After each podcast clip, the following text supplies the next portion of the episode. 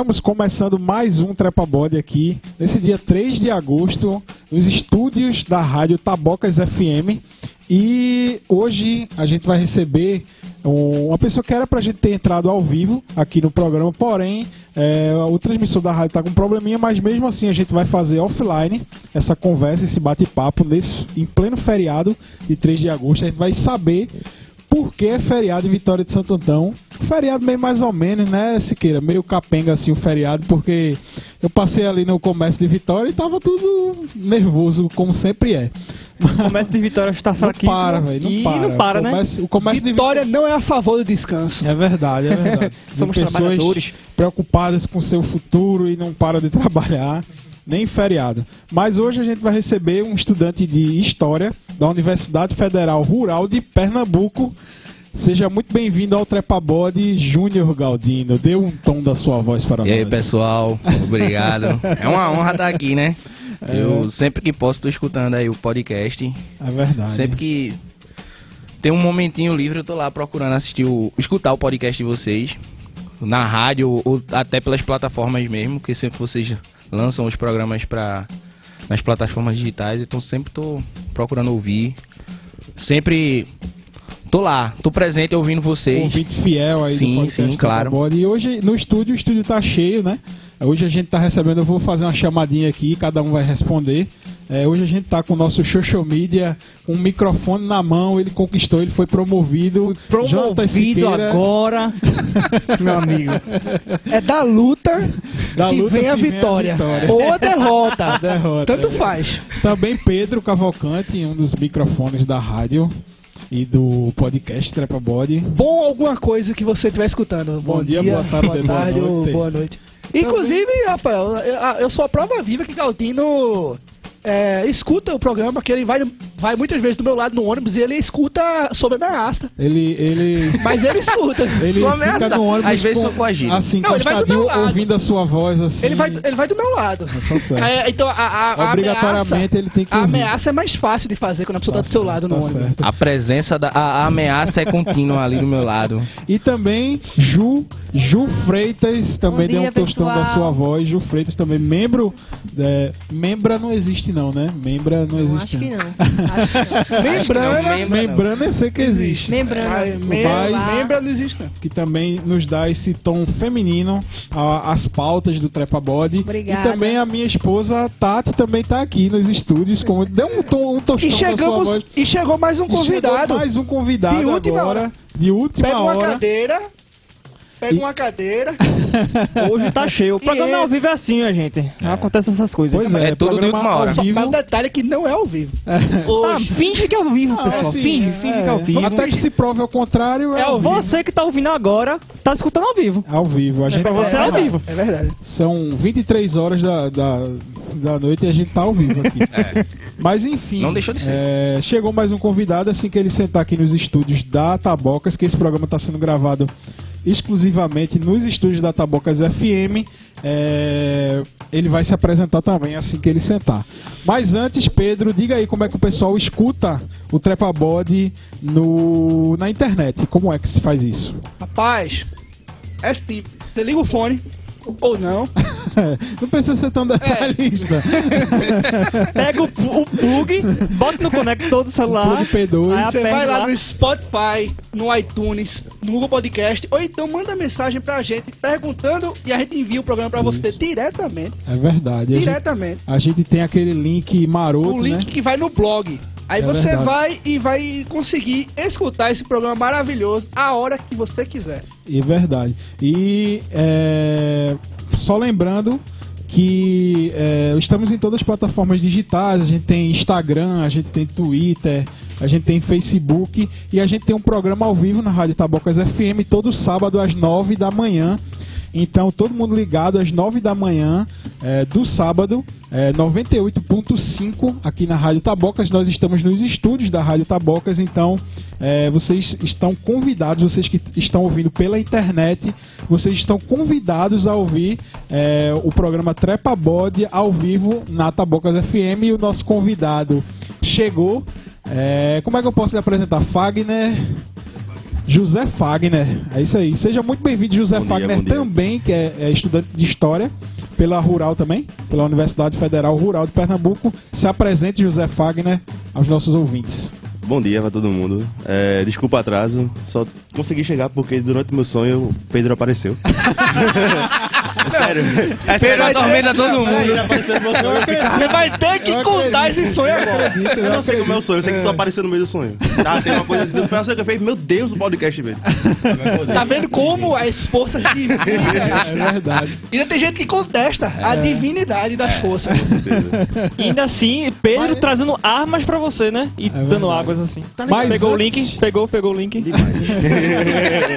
Mas antes da gente entrar no, no tema, antes de entrar no assunto, a gente tem uma pergunta que a gente faz para todos os convidados. Primeiro, Galdino vai responder e depois o Zé Fagner vai responder. Qual foi a última vez que Galdino subiu no trepa-bode?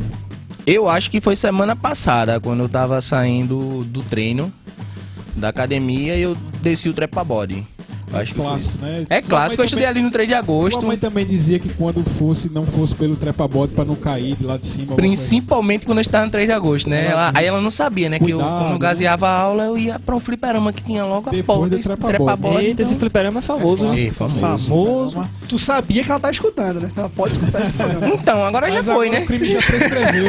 Já O prescreveu. crime já prescre- prescreveu. José Fagner, qual foi a última vez que você subiu no trepa-bode? Infelizmente eu não me lembro, porque faz tanto tempo. É verdade. Faz mais de um mês que eu tô nem em Vitória. Eu cheguei ontem. É um convidado internacional, depois de Sabe? Alex, que veio direto do Peru. José Fagner é o nosso segundo convidado É mais. internacional. Vou lá tomar um vinho. uma- Pedro, vamos dar início à à nossa Hoje, conversa. hoje a gente vai falar de coisa boa, guerra.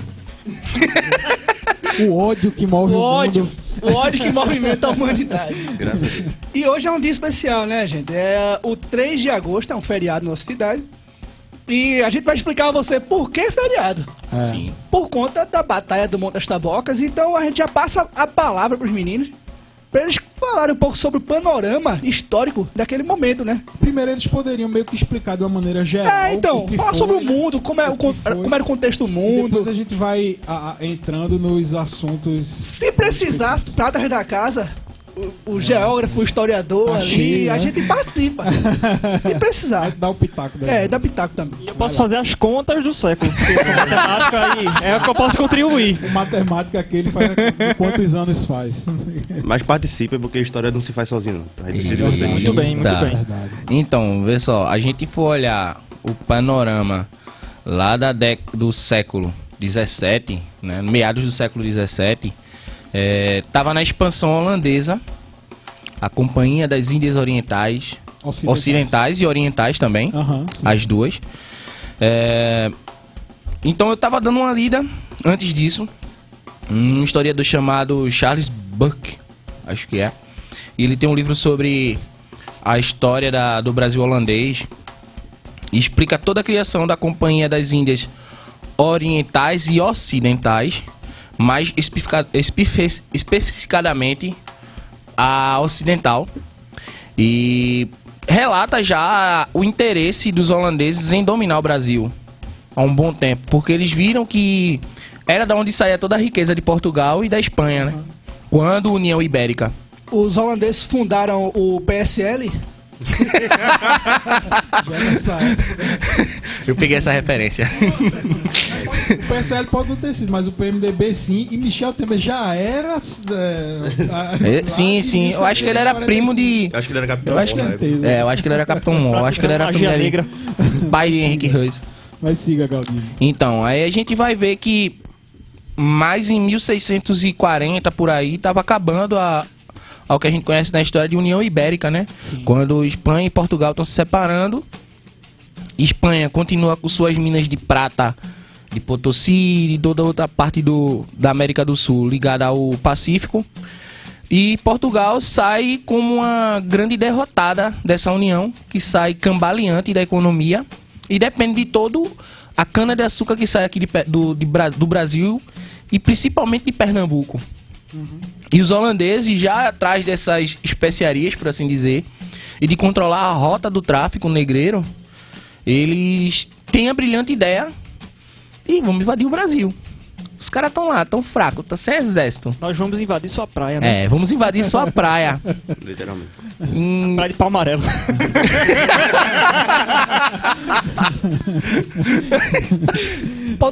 Quem tiver com fome também. Eles invadem a praia de pau amarelo. Quem vindo dar risada alta, misericórdia. Isso no ouvido da pessoa. Eu vou te matar. Continue. Nosso profissional.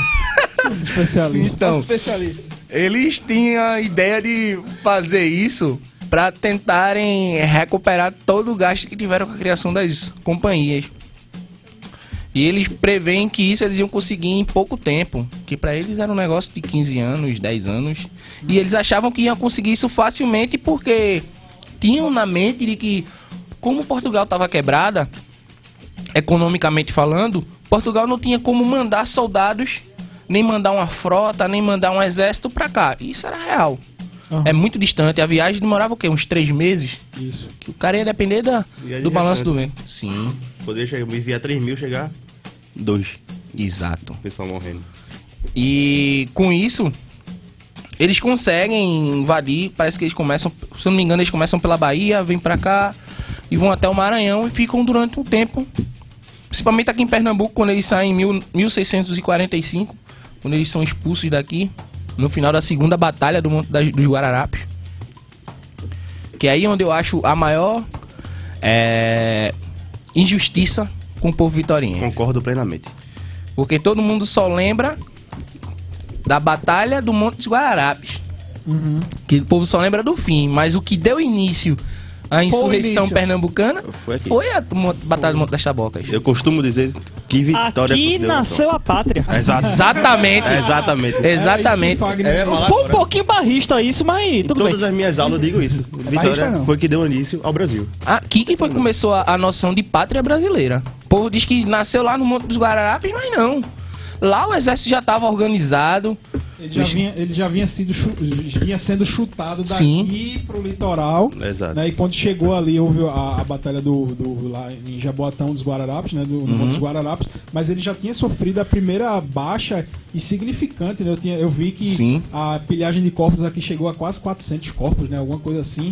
E quando já chegou lá, ele já chegou com o exército um pouco enfraquecido, né? Pra você ter uma ideia, quando o Henrique Reis chegou no Recife, se eu não me engano, pro lado de aldeia, ao lado de. Foi uma áreazinha de Recife, eu não, não recordo. Ele literalmente matou todo mundo que tava na aldeia. Na, na, na, na parte lá, ou seja, ele não queria nem saber, ele queria matar aquele pessoal de raiva. Ele sabia que eles não tinham como se defender, então mata todo mundo Aham. e a gente vai entrar ali. Aí a gente vai ficar como nossa aldeia. Entendi. Só pra você ver como os caras saíram des- desestabilizados. É, meninos, como começou? Como, você- vocês, é, como começou assim a peleja até chegar no, no 3 de agosto? O contexto, né? Porque a gente sabe que existia um plano para para insurreição e João Fernandes Vieira, que é o principal líder da- daqui da, do Batalha dos Tabocas, ele participou junto com outros dois é, líderes. é, é, ele era governador, né? O governador Sim. português do Pernambuco português na época. E começa com uma perseguição, né? A João Fernandes Vieira, né? Sim. É, na verdade, começa com aquela ideia de, como eu falei, né? Eles achavam que os portugueses não iam conseguir se levantar aqui no Brasil, então eles chegariam e tomariam o poder e o, próprio povo brasileiro ia aceitar isso de bom grado. Iam deixar porque a ideia deles também era dar um, um certo tipo de liberdade que eles já pediam à coroa portuguesa, a coroa da União Ibérica e não eram aceitos. Por exemplo, é, criar algumas, algum tipo de indústria aqui, algum tipo de jornal que aqui no Brasil não existia. Então eles iam dar uma certa liberdade, mas iam fechar isso cerceando como é, uma extensão do, da coroa holandesa. Mas assim, é, principalmente vem isso porque João Fernando Vieira ele não aceita ficar embaixo do jugo holandês. Eles não. Não é bem assim. PSL. Holandês laranja É? tá mapa novo. Isso aí tá muito. Eita, tô pensando muito novo, né? É verdade. É Mas só uma ressalva, o povo brasileiro ainda não existia. É, não existia o nome Brasil nem o povo brasileiro, É né? a partir dessas guerras que vão dizer que vai se nascer o sentimento de nação brasileira, que vai ser aquela utopia linda do convivimento de três raças: a raça preta, a vermelha e a branca. Não preciso dizer, né? Português, índios Índios. e negros. Que é mentira, sabe? Isso é muita mentira, porque não tem essa convivência pacífica. Todos os outros, como índios ou negros, eram usados para o propósito do português. E do holandês. que. Do holandês também. Tanto que lá em Recife, no bairro Santo Antônio, tem a igreja de Santo Antônio, que era de 1606. Eu falo isso porque eu estagio do lado dela. Então, se alguma coisa é dela. Ela foi o primeiro forte holandês aqui em Recife. Aqui não, lá em Recife. Desculpem, porque ainda estou habituado em Recife. No, meu fuso horário não trocou ainda. Mas ela é o primeiro forte holandês lá em Recife. E isso, sabe o que tem na frente dela? Aqui está enterrado o grande herói Henrique Dias, que elevou a raça negra à superioridade contra os holandeses. Exatamente, está escrito lá isso. Henrique Dias foi o- um negro que conseguiu elevar uma grande vitória contra os holandeses. Só pela frase a gente consegue perceber que eles foram utilizados, Uhum. sabe? Existia uma promessa de alforria para quem participasse e ajudasse nas batalhas, né? É, isso a gente vai chegar mais na frente para falar sobre a guerra, a, da guerra propriamente dita. É, só para a gente continuar o assunto, então, é, eu tava lendo o livro de José Aragão, que é um grande historiador da nossa cidade, inclusive clássico. fundador do Instituto Histórico. Clássico. É, e lá tem relatos incríveis, reais da época. É, é bacana de você, você ver. Então, assim, eles foram. é, o, o exército holandês, vamos dizer, dizer assim, ele perseguiu né, o João Fernandes Vieira na, tenta- na tentativa de parar com, Uhum. com a insurreição, ao ponto de chegar até o sertão, né? Próximo à Serra, Serra Talhada.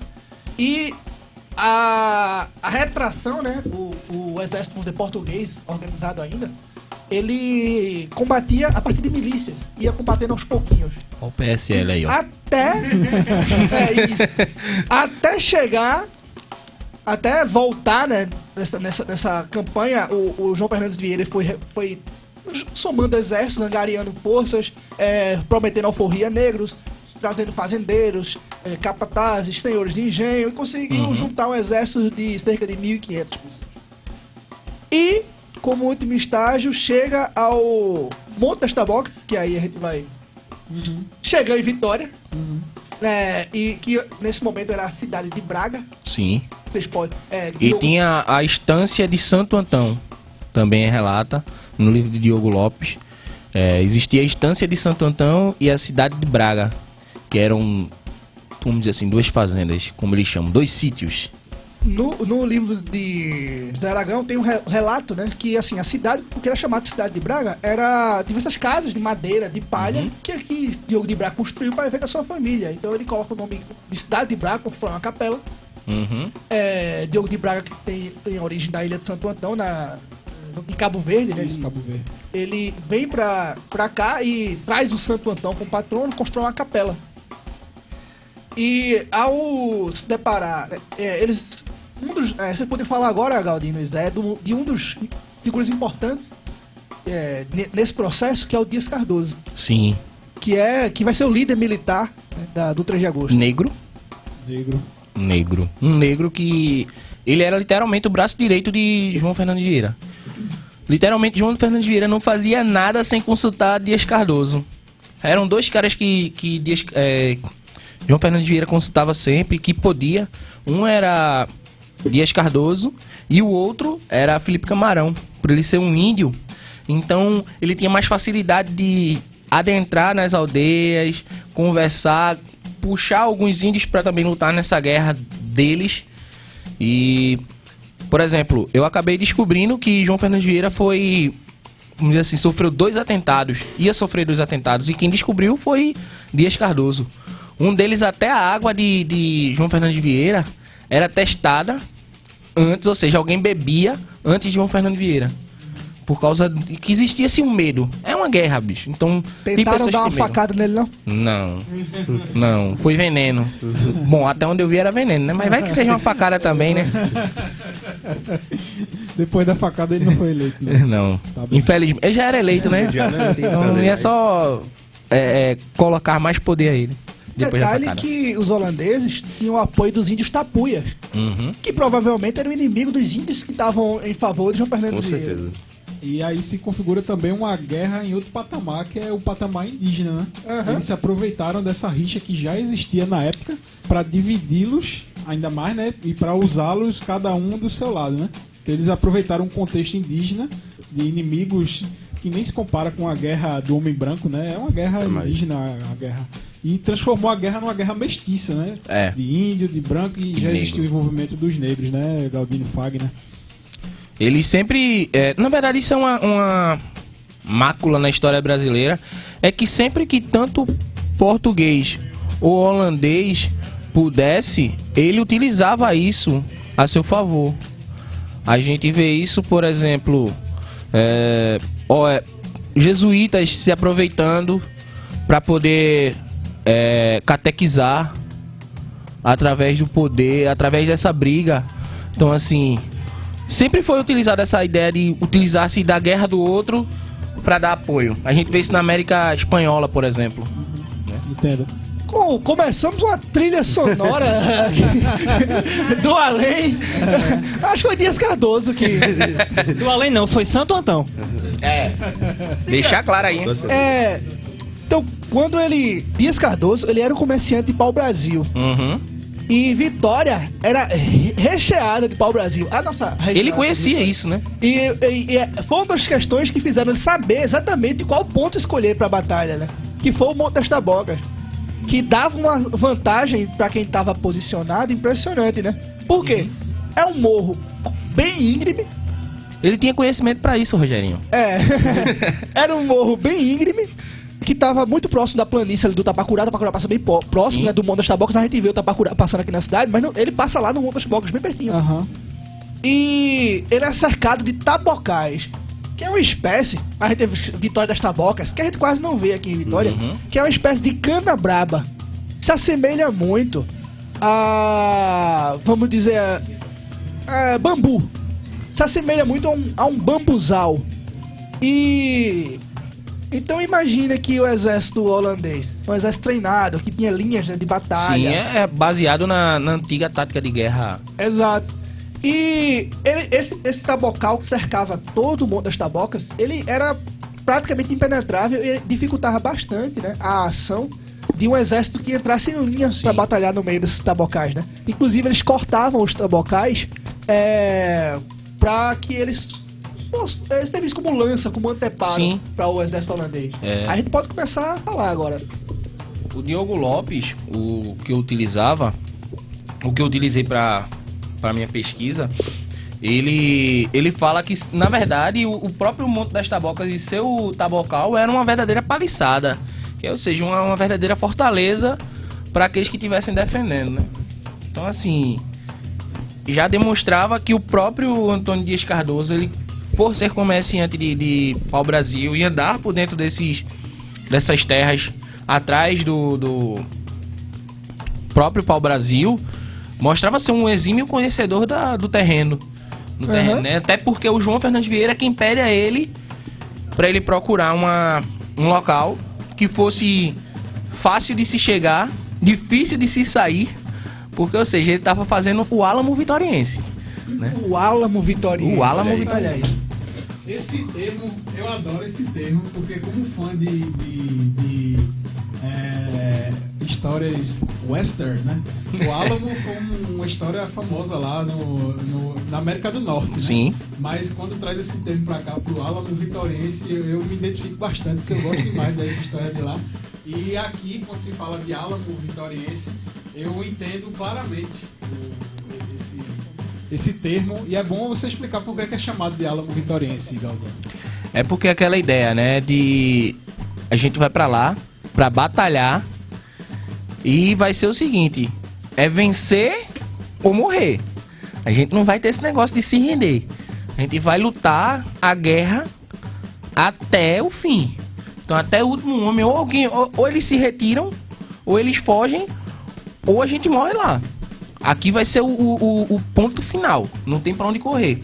Foi uma das premissas do João Fernandes Vieira para o Antônio Dias Cardoso foi justamente essa: encontrar um local em que fosse impossível deles procurarem uma saída.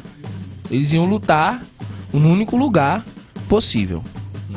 É, pra gente comentar alguns números dessa batalha, eram 1.050 homens é, o exército, digamos que vitoriense, do exército pernambucano, né? De João Fernandes Vieira e, e de Dias Cardoso. Sim. E eles tinham 230 armas de fogo. Enquanto os holandeses tinham 1.700 homens com 1.500 armas de fogo. Desses 1.700 homens, cerca de 500 índios tapuia, né? É... Então, eles se posicionaram dentro dos tabocais, como estratégia de defesa, e ficavam atirando de lá Uhum. dos tabocais no, no, no exército, uma formação em linha da ho- holandesa. O que ah, causou muitas baixas, né, gente? No, exército holandês, além de dificultar a entrada deles para combater no mano a mano, né? Exatamente, porque até os holandeses eles conheciam o local, eles conheciam a geografia do local. Imagine, é a mesma coisa de você um- não conhecer um local, uma casa, entrar nelas com os olhos vendados e sem energia. A, a casa no escuro. É a mesma ideia do Vietnã com os Estados Unidos. Exatamente, a mesma ideia. Isso Mesma quer ideia dizer igual. que o, a- a estratégia foi que definiu a batalha e os holandeses, né, vulgo PSL europeu, eles foram inocentes. A gente tá sendo um pouquinho injusto com o Maurício de Nação. Eu, eu tô notando isso, estão botando Nassau- Maurício Maurício Nassau na- Nassau não estava mais aqui, ele tinha sido deposto. Tinha sido depois Sim. em 43, né? Isso. 1943. Mas a gente tá sendo injusto com o Henrique Reis, É, também. né? também, John é Blair, a gente tá... É verdade. tá- Com Van Basten, né? Com o Cruyff. com o Kite. Mas a pergunta é o seguinte: é, então quer dizer que.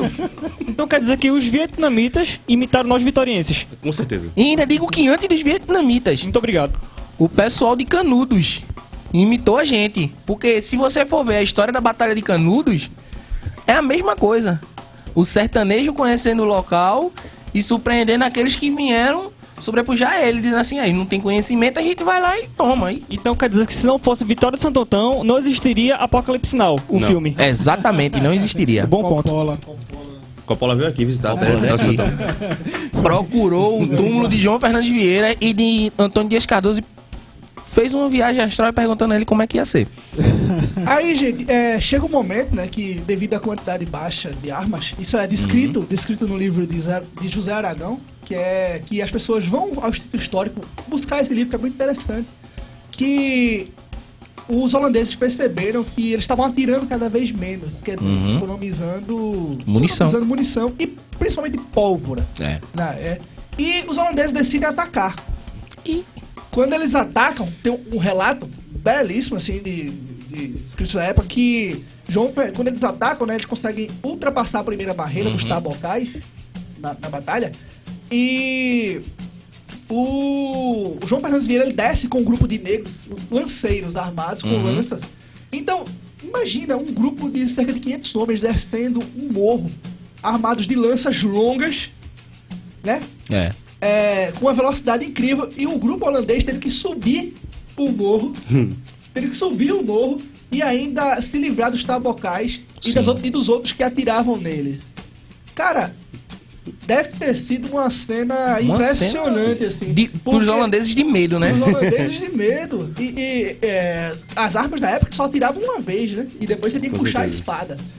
Atiravam uma vez e cinco minutos pra recarregar. É, você tem que puxar a espada. E eles não conseguiam. A linha de. A linha, né? Que é a estratégia de batalha de linha de tiro, não podia ser usada no meio dos tabocais. Não.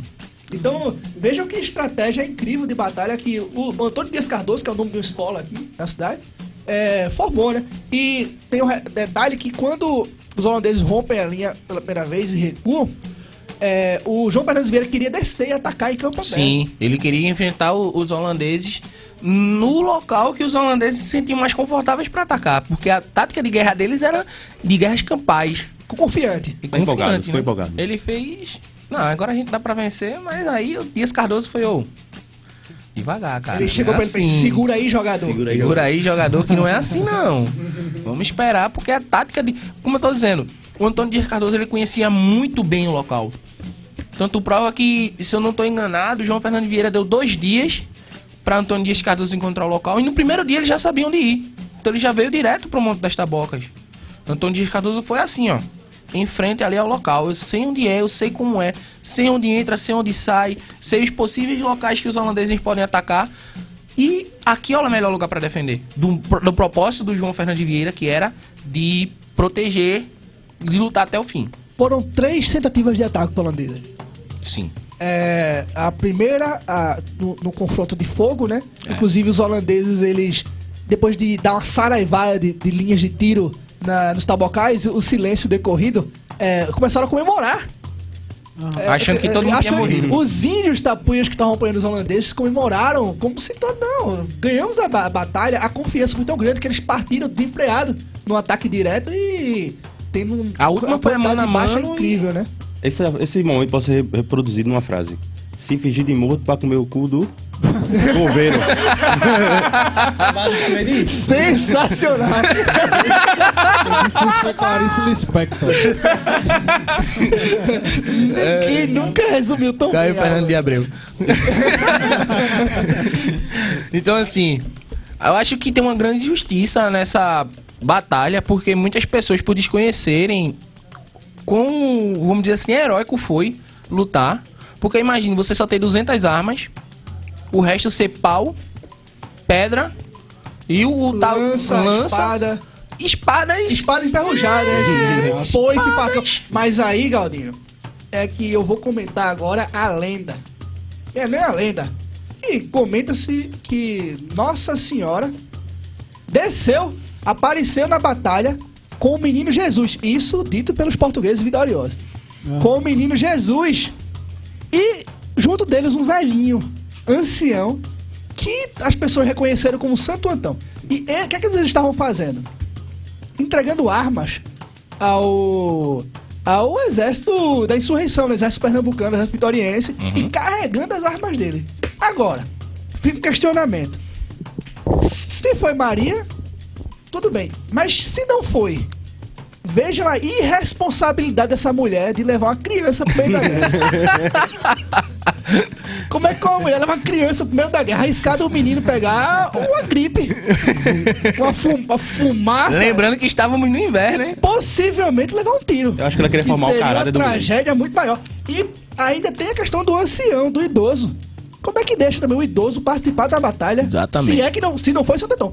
Se foi Santo Antão, tudo bem. Se alguém viu um idoso lá. É, se alguém Se alguém viu um idoso lá, se pronuncie, porque a gente denuncia. É, Exatamente, Foi uma maus responsabilidade. Eu não sei se era costume da época das mulheres levar a criança pra guerra. É pra formar o caráter deles. É, se era pra formar o caráter deles. Mas se não foi, se foi Maria, tudo bem, porque Jesus também é imortal, assim, é Deus. É. Mas se foi uma mulher de verdade, fica aqui o questionamento, aqui e a denúncia. Aí fica, fica a população vitoriense aí pra decidir. Foi Maria ou foi irresponsabilidade? É verdade. E, mas e aí, depois da treta? Depois que o cacete comeu, a poeira baixou. O que é que foi que aconteceu? Henrique Reis, que era o comandante das forças holandesas, ele correu que nem o diabo corre da cruz. Ele literalmente correu daquele de, de- de vitória. Saiu juntando quem tava conseguindo andar e os feridos, na verdade, tem uma parte que diz que ele deixou uma trilha de mortos, né? Que as pessoas de várias carroças, que É, pessoas que é um Cerca de 370 baixas, né? O exército holandês teve.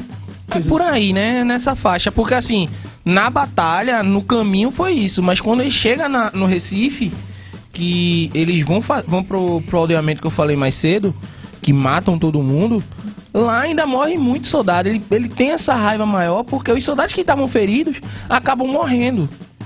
Então assim, ele pega, mata o pessoal e depois vai-se embora para o, o, o quartel, o general dele, vai falar com na cidade de Nassau, né? Que é como- era conhecido o local que ficava o, a casa do governador holandês no Brasil. E a partir disso aí, eles tentam reorganizar o exército que estava sem confiança, estava fraco nesse tempo, por ter perdido para um monte de negro, para um monte de, de, vamos dizer assim, fazendeiro, um exército treinado, adestrado, literalmente para guerra, que só perdia, creio eu, para o exército eh, britânico e o exército francês da época, que eram as potências, perder para um monte de matuto, Aham. num pedaço de pedra, um- em cima de um pedaço de pedra, um, um bocado de pedaço de pau. Pra eles foi uma grande humilhação, né? Sim. Humilhação Mas, terrível. mas tinha os facões também, né? É, tinha os facões, né? Então quer dizer que. Foi se foi esse facão cruzado. Então literalmente foi um, um carrossel holandês ao contrário. É. Foi um carrossel português. Eita. Pega A Holanda sempre sendo vice, né? É. Sempre apanhando pro Perdeu Brasil. duas Copas e perdeu a Batalha das Tabocas. Três copas. Sem Agora sim, é, uma coisa que você falou na hora da mulher ir levar uma criança pra guerra, não era uma Absurdo. prática. É um absurdo. Pra eles era um absurdo, porque o governador holandês no Brasil na época, aqui em Pernambuco, ele institu, é, colocou uma lei que obrigava todas as mulheres e crianças a irem atrás dos seus maridos de irem atrás dos seus maridos pra de, de, de ir atrás dos seus maridos pra trazerem de volta e que eles seriam perdoados. Mas não foi bem isso. As mulheres elas não saíam de casa. A gente sabe que a história do, do, do mundo, do Brasil, então, nessa época, era que as mulheres deveriam ficar dentro de casa, cuidando dos filhos, fazendo o, o comer em si. Então o que foi que eles fizeram? Vocês vão pra rua procurar seus maridos, mas elas não sabiam. Imagina, as mulheres eram literalmente dentro de casa. Então tem um relato que diz que as teve mulheres que morreram com as crianças embaixo de árvores, que morreram de fome e frio. Ora, a gente tava no inverno. A gente tem que levar em consideração que o tempo nesse, que o clima nesse período era mais ameno. Tínhamos mais floresta, tinha mais chuva, tudo mais, era um período de chuva, então as mulheres morreram. E João Fernando Vieira faz uma- um, um decreto ao contrário. Diga às mulheres que fiquem em casa, porque quando a gente voltar para Recife, nós vamos tratar ferro e sangue todo holandês, que, que induziu as mulheres a atrás. Então, ou seja, vocês vão tratar a mulher a ferro e fogo se ela não for? A ferro e sangue. A gente vai tratar vocês a ferro e sangue quando a gente chegar. Bem, eu acho que é, a gente deu um belo resumo né, do que aconteceu no 3 de agosto de 1645. É, e eu acho que foi de grande valia aqui ter Galdino, ter Zé Fagner aqui para dar esse resumão pra gente. É, infelizmente tivemos problemas técnicos para entrar ao vivo, mas esse programa é, tá aqui, né? No Spotify, tá em todas as plataformas. Compartilhe esse programa.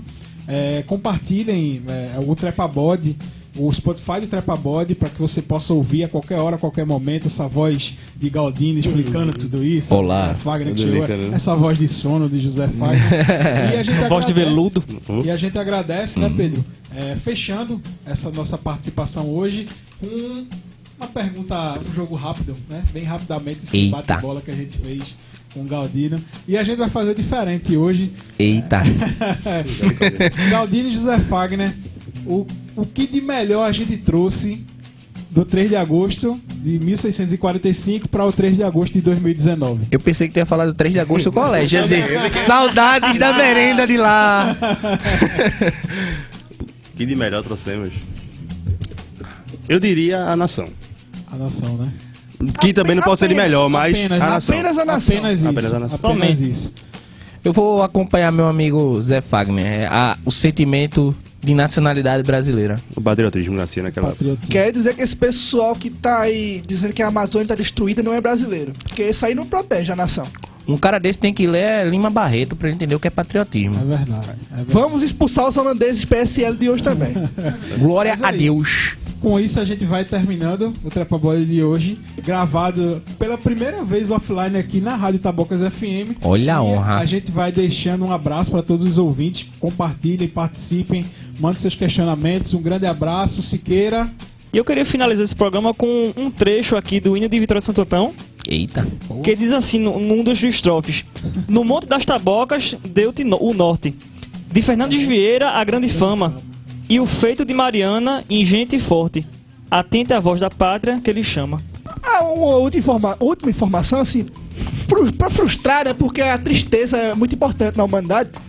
É, Mariana Malha não foi pra Guerra do Paraguai. Detalhe, ela se alistou, mas, não o foi. governador não deixou ela Não ir. deixou. Esse é um detalhe, ela não foi, tá, gente? Ela não lutou.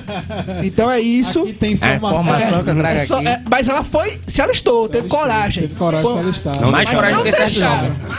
É verdade. E com essa informação a gente vai terminando aqui. Um grande abraço para todo mundo e até o próximo Trepa Bode. Valeu, grande abraço. Valeu. Valeu.